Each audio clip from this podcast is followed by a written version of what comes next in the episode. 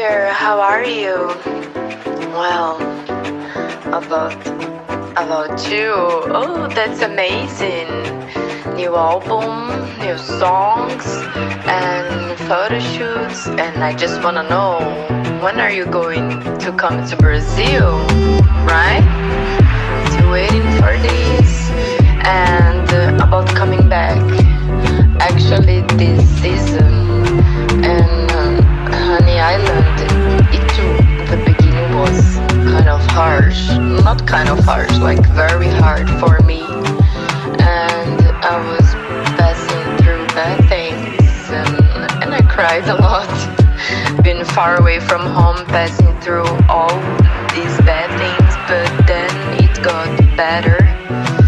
Uh, I met someone so amazing, so incredible that helped me with my final project. He helped me, and and he was a great company, a great man, and and now we are dating. That's so funny. He's a surfer, and we do not live in the same city, but we're gonna make it work. Not the same city, not the same state, but everything's doing right.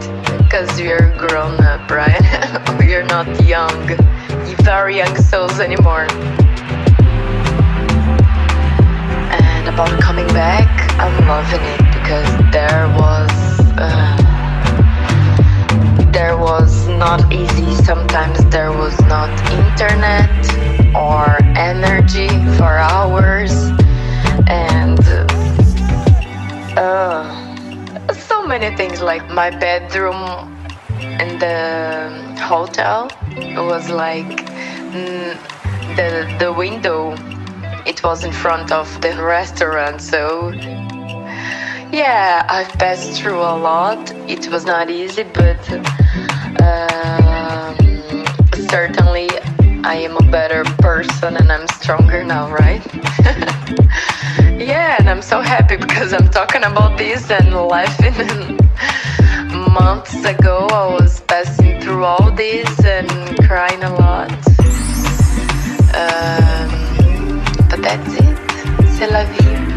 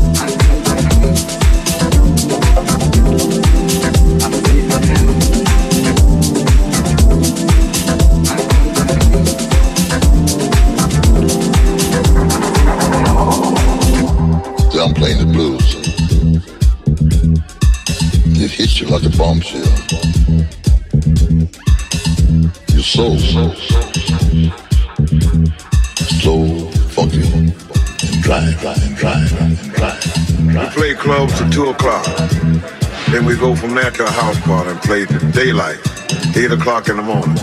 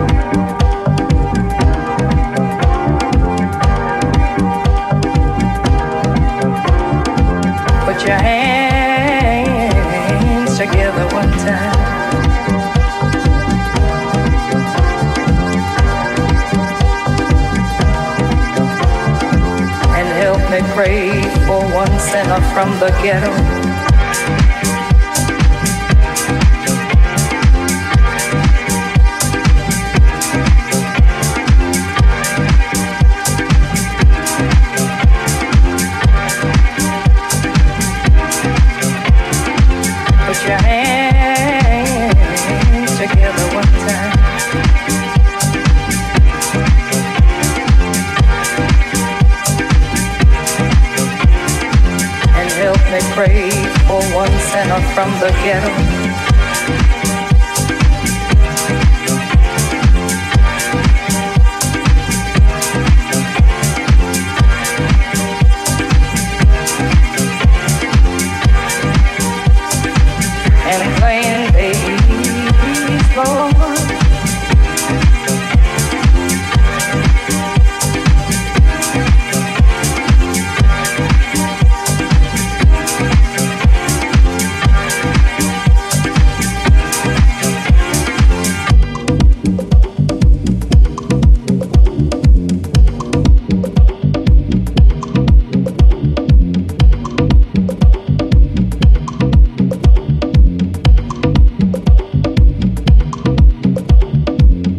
your hands together one time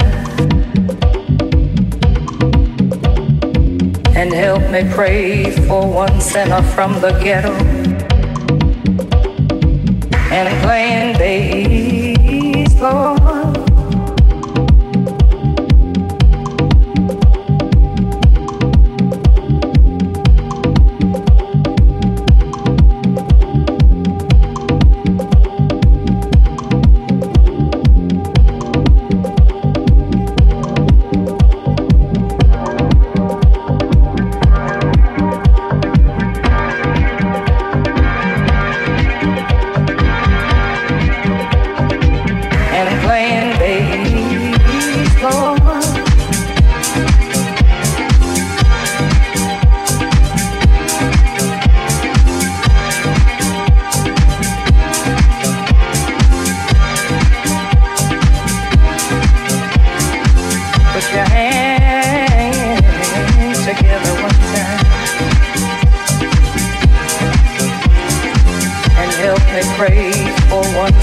From the ghetto